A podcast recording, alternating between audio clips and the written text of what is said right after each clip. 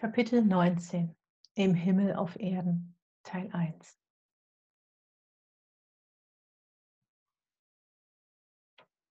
Das Gefühl eines Erfülltseins am Ostersamstag schob den Gedanken an eine Auferstehung an Ostersonntag beiseite. Erfülltsein war bereits Geschenk genug, eine weitere Bestätigung in mein Vertrauen und Motivation für die nächsten Schritte. Doch auch dieser Impuls, mein neues Leben wird mit der Auferstehung beginnen, war goldrichtig gewesen. Im Auto unterwegs in die Natur für einen frühen Osterspaziergang verfolgte ich im Radio eher nebenher eine Gottesdienstübertragung. Plötzlich hatte ich eigene Sätze im Kopf und es drängte mich danach, diese festzuhalten. Zielstrebig fuhr ich den nächsten Parkplatz an und überraschte mich mit den folgenden Worten, die ich auf meinem Mobiltelefon aufnahm. Meine Osterbotschaft. Der Mensch ist immer auf der Suche, auf der Suche nach sich selbst, ohne es zu wissen. Der Mensch ist immer auf der Suche. Die Osterbotschaft lautet, du kannst es finden, dich, Erfüllung, das ewige Leben. Meine Rückführung, meine Suche nach, was war denn mein Ziel? Mein Ziel und diese Erkenntnis, finde dich, finde dich, finde dich. Eine Aufgabe, die ich damals nicht verstanden habe. Das kann doch nicht die Aufgabe gewesen sein, auf die ich mich so gefreut habe. Finde dich, finde dich selbst. Deshalb hatte ich auch nie Ziele. Ziele im Außen waren nie etwas für mich, weil ich nur auf der Suche war nach mir. Und mich kann ich nur im Innen finden. Auch ich bin der Messias. Auch ich bin auferstanden.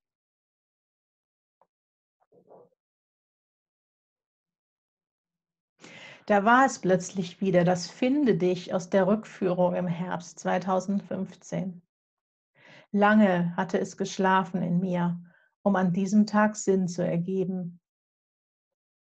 Da war es plötzlich wieder dieses Gefühl von, es hat mich gesprochen, wie ich es zwei Jahre zuvor erstmals in dem Workshop mit der holländischen Coachin erlebt hatte, ohne zu wissen, welche Worte aus mir herauskommen wollten mich selber damit überraschend hatte es mich gesprochen. Dieses Mal half die Aufnahme, meine Worte wiedergeben zu können. Und plötzlich verstand ich, dass auch der Online-Kurs zu Jahresbeginn meine Entwicklung vorweggenommen hatte. Rebirth, Wiedergeburt hatte auf dem Plan gestanden. Nach dem Wiedergeburt hat mein Leben gerettet, das 2015 das Ende meiner Todessehnsucht markiert hatte, erschien mir nun mein Gefühl einer Auferstehung wie eine wahre Wiedergeburt. Mein stetes, bedingungsloses Folgen meiner inneren Stimme hatte mich wiedergeboren. Verwirrend war es für mich, diese meine eigenen Worte zu hören und zunächst in kleinem Kreis zu teilen. In dieser Ausprägung hatte ich mich noch nicht erlebt. Kirche und Gott und Glauben hatten keine wirkliche Rolle gespielt in meinem Leben. Getauft und konfirmiert war ich schlicht, weil es aus Sicht der Familie halt dazugehört hatte. Selbst mit der Szene aus den Liechtensteiner Bergen ein halbes Jahr zuvor, die ich als das Vernehmen eines Ruf Gottes bezeichne, hatte ich mich noch nicht vollkommen angefreundet in welche Richtung hatte ich mich denn hier entwickelt? Nun durfte ich mir selber zuhören und mich daran gewöhnen, mich als Messias bezeichnet zu haben. Ich hatte mit Kirche all die Jahre nichts anfangen können, weil sie mir früh den Eindruck vermittelt hatte, Gott, Jesus, den Heiland als etwas Höherstehendes, getrennt von dem Menschen ansehen zu müssen.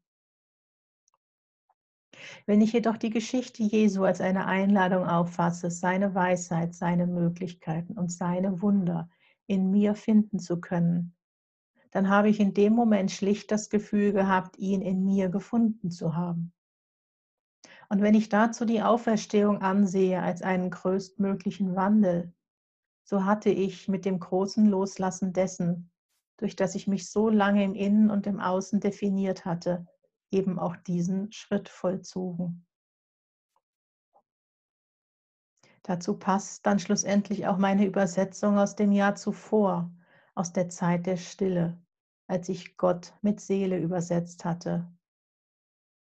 Ich war dabei, mich immer mehr einem Gottesbegriff anzunähern, der eins mit dem Menschen ist.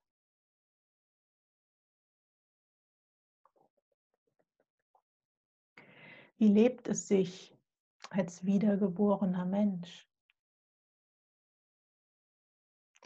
Nie zuvor war ich in diesem Leben derart frei von Zwängen und im wahrsten Sinne selbstständig. Selbst stehen und selbst gehen. Ich für mich. Ich versuchte einen Rhythmus zu finden, meinen Rhythmus, geleitet durch die Natur. Es ist alles da. Die natürliche Regel ist der Rhythmus der Natur. Nicht nur Tag und Nacht, Vollmond und Neumond, Ebbe und Flut, Sommer und Winter. Es geht alles seinen Lauf, alles zu seiner Zeit. Alles findet in seine Balance, wenn man es lässt. So können auch wir leben, es fließen lassen und den eigenen Rhythmus finden. Ich war bereit, mit dem Schreiben zu beginnen. Vor dem Erschaffen der buchfüllenden Worte war jedoch noch etwas überraschend anderes vorgesehen. Es rief mich nach Kalifornien. Lee Harris hatte bereits seit einigen Monaten Werbung gemacht für seinen großen Workshop in San Diego. Impact the World. Von einem Tag auf den anderen überrollte mich der Impuls, nach möglichen Flügen gen Westen zu suchen. Ich hielt es für eine Schnapsidee. Einerseits fühlte ich mich nicht als Healer, Changemaker oder Entrepreneur die eingeladene Zielgruppe. Andererseits erschien mir alleine der Titel als viel zu groß für mich. Und natürlich funkte mein Verstand hinein und erinnerte mich an meinen Kontostand. So durfte ich überraschend schnell beweisen, wie ernst es mir war mit meinem Vorhaben, keine Impulsumsetzung am finanziellen scheitern zu lassen. Übersetzt hieß dies nun, dem Verstand kein Gewicht zu geben dem Verstand, der da rief, wenn du es dir leisten könntest, dann könntest du über die Reise nachdenken. In genau diesem Moment konnte ich es mir leisten. In genau diesem Moment war ich in der Lage, die Reise und den Workshop zu bezahlen. Ich verbot mir schlicht daran zu denken, wie die Situation vier Wochen später aussehen würde, weil es war ja für alles gesorgt. Wahrlich schwerer im Gewicht wog dagegen die Stimme in mir, die sich diese Reise nicht zutraute. Der Teil in mir, dem die Aufgabe als zu groß erschien. Der Teil, der sich nicht bereit fühlte anzuerkennen, was der Titel dieses Workshops verhieß. Ja, ich werde Einfluss haben, weltweit. Wie oft hatte ich mich nicht schon mit der Kleinheit beschäftigt, die ich zu Beginn noch ne, nicht existierenden Selbstwert genannt hatte. All die Jahre hatte ich daran gearbeitet, mich selbst aufzubauen, über Monate hinweg die Hüter der Kleinheit zu verabschieden. Mir war klar, hier war ein Thema noch immer nicht fertig bearbeitet. Und doch bewegte ich mich inzwischen auf einer ganz anderen Ebene. Denn Widerstand war zwecklos. Zu viele positive Erfahrungen hatte ich inzwischen angesammelt. Zu groß waren die Entscheidungen der letzten Monate gewesen, um jetzt auszusteigen. Nicht nur, dass sie groß und lebensumwerfend gewesen waren, es waren auch Entscheidungen ohne jeden Zweifel gewesen. Was für ein Unterschied zu den vielen Jahren, als Nichtentscheidungen meine Schritte geprägt hatten zu den langen Zeiten, in denen ich mich einfach nur gefragt hatte, was ich eigentlich wollte in diesem Leben. Ich hatte seinen bisherigen Rahmen gesprengt, ohne zu zweifeln, und fühlte mich nun wie in einer Achterbahn, unwissend, welche Loopings auf mich warteten. Ich hatte das Einsteigen nicht bereut. Das Zweifelsfreie war mein Antrieb. Nun konnte ich nicht vor einem Hindernis Halt machen. Der Ruf nach Kalifornien war stark. Zwei Tage nur nach dem ersten Impuls war die Entscheidung gefallen. Zwei Tage brauchte ich, um sie mir einzugestehen und den Flug zu buchen. Wie schon in den Wochen des Kündigens, ich fühlte mich innerlich zerrissen und zwiegespalten. Meine Seele kannte den Weg und ich versuchte, ihr so gut es ging zu folgen. Sie rannte geradezu vorweg und hinein in das nächste Abenteuer. Jedes zu groß, das ich einwerfen wollte, verhallte. Meine Erinnerung an das Seelengespräch am Lagerfeuer half schlussendlich, mit dieser Zerrissenheit besser umzugehen. Genau dies, was gerade geschah, hatte ich ihr und mir versprochen. Meine Seele kannte den Weg, ging voran und ich folgte. Bedingungslose Liebe, das hatte ich mir früher immer sehnsüchtigst gewünscht. Über die Jahre war daraus eine Sehnsucht nach allem Bedingungslosen geworden. In dieser Zeit erkannte ich, wie sehr ich genau das leben möchte. Bedingungslosigkeit auf allen Ebenen.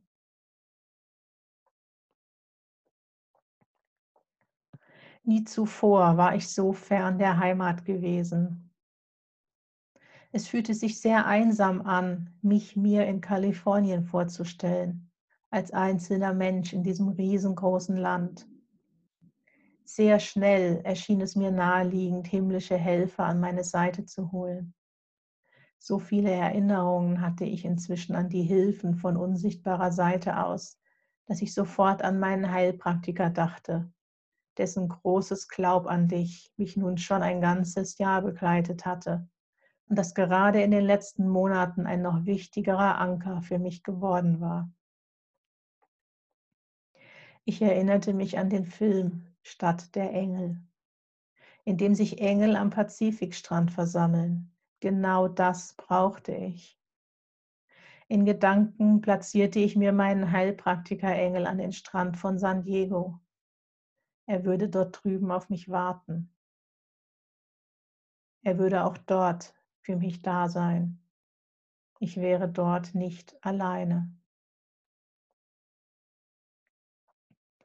Noch ein weiterer Gedanke half. Das Kind will spielen. Nimm das Leben nicht so ernst, spiele einfach. Spiele mit der Unschuld, der Freude und der Neugier eines Kindes. Eine Aufforderung, die ich mir selber nur Wochen zuvor selber geschrieben hatte. Wenn auch der erwachsene Anteil in mir ängstlich war, was mich dort erwarten würde, ich versuchte als Kind zu reisen, mit Vorfreude auf das Abenteuer, ich versprach dem Kind Tage am Strand. Ich versprach dem Kind einen Ausflug zu den Delfinen. So wie auch mein Ausflug zu den Delfinen Jahre zuvor von genau dieser Sehnsucht unterfüttert gewesen war. Das Kind will spielen. Wir würden Spaß haben. Und wir hatten Spaß. Einfach nur so Zeit am Strand verbringen, die Hose nass spritzen, die Stunden und das Leben genießen. Wir sahen erneut Delfine und unser Engel war bei uns.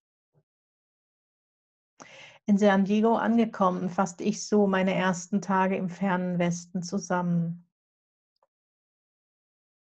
Das Leben findet außerhalb deiner Komfortzone statt. Gefühlt sollen meine gerade nicht nur erweitert oder vergrößert, sondern gesprengt werden. Acht Tage mussten ausreichen zwischen Buchung dieser Reise und dem Start.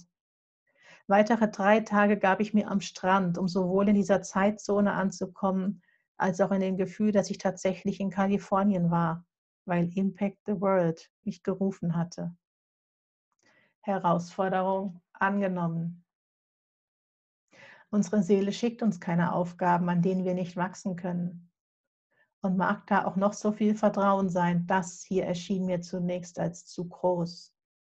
Dennoch meine Seele war hungrig, begierig darauf, sich auszudrücken. und der Mensch dürfte wachsen an dieser Aufgabe. Zurückschrecken ist okay. Zurückschrecken ist menschlich, um dann voranzugehen.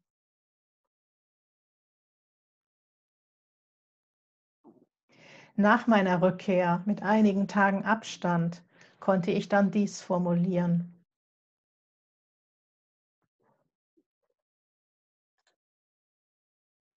There has been no sunshine in my life.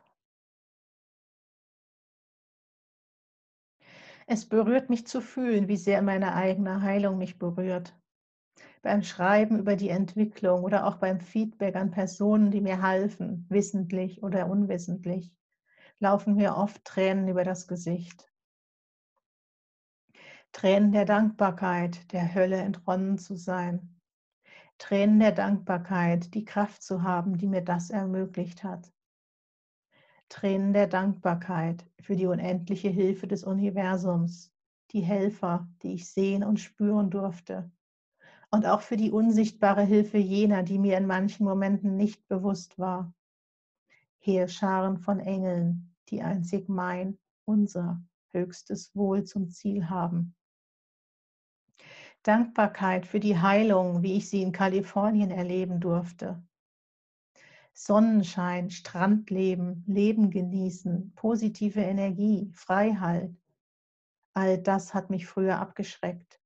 Es war so fern meiner gefühlten Realität, dass ich es nicht ertragen konnte. Spaß und Freude und positive Menschen, damit konnte ich mich nicht umgeben. Ärger, Wut und Neid, die Trauer überdeckend, waren der Antrieb, mich fernzuhalten. Spaß und Freude und positive Menschen, Früher verstärkten sie mein Leid. Und dann ruft es mich nach Kalifornien.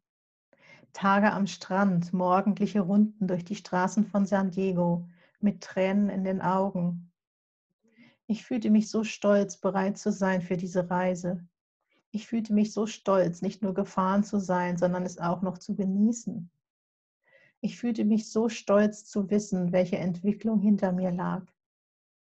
Ich war so berührt von diesen Momenten, in denen im Außen so rein gar nichts geschah. Bedingungslose Freude. Einfach nur ich unterwegs in den Straßen von San Diego. Dankbar und gerührt über diese Momente, von denen ich nie zu träumen gewagt hatte. Angekommen auf der Sonnenseite des Lebens. Die Dankbarkeit wird niemals enden.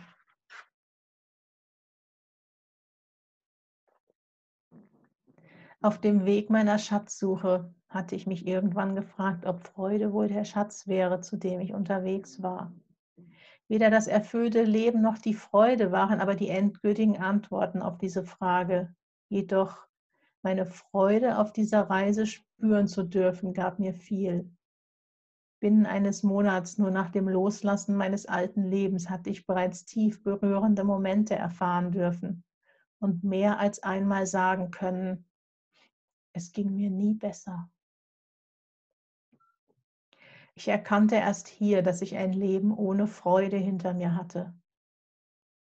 Jetzt Freude und Bedingungslosigkeit gekoppelt zu sehen, war wie ein weiteres Geschenk an mich selbst. Nicht nur kann ich mich inzwischen freuen, vielmehr brauche ich dafür nichts im Außen, einfach nur mich. Die Tage des Workshops selber haben mir eines sehr deutlich gemacht. Jegliche Angst vor der Reise war unnötig gewesen.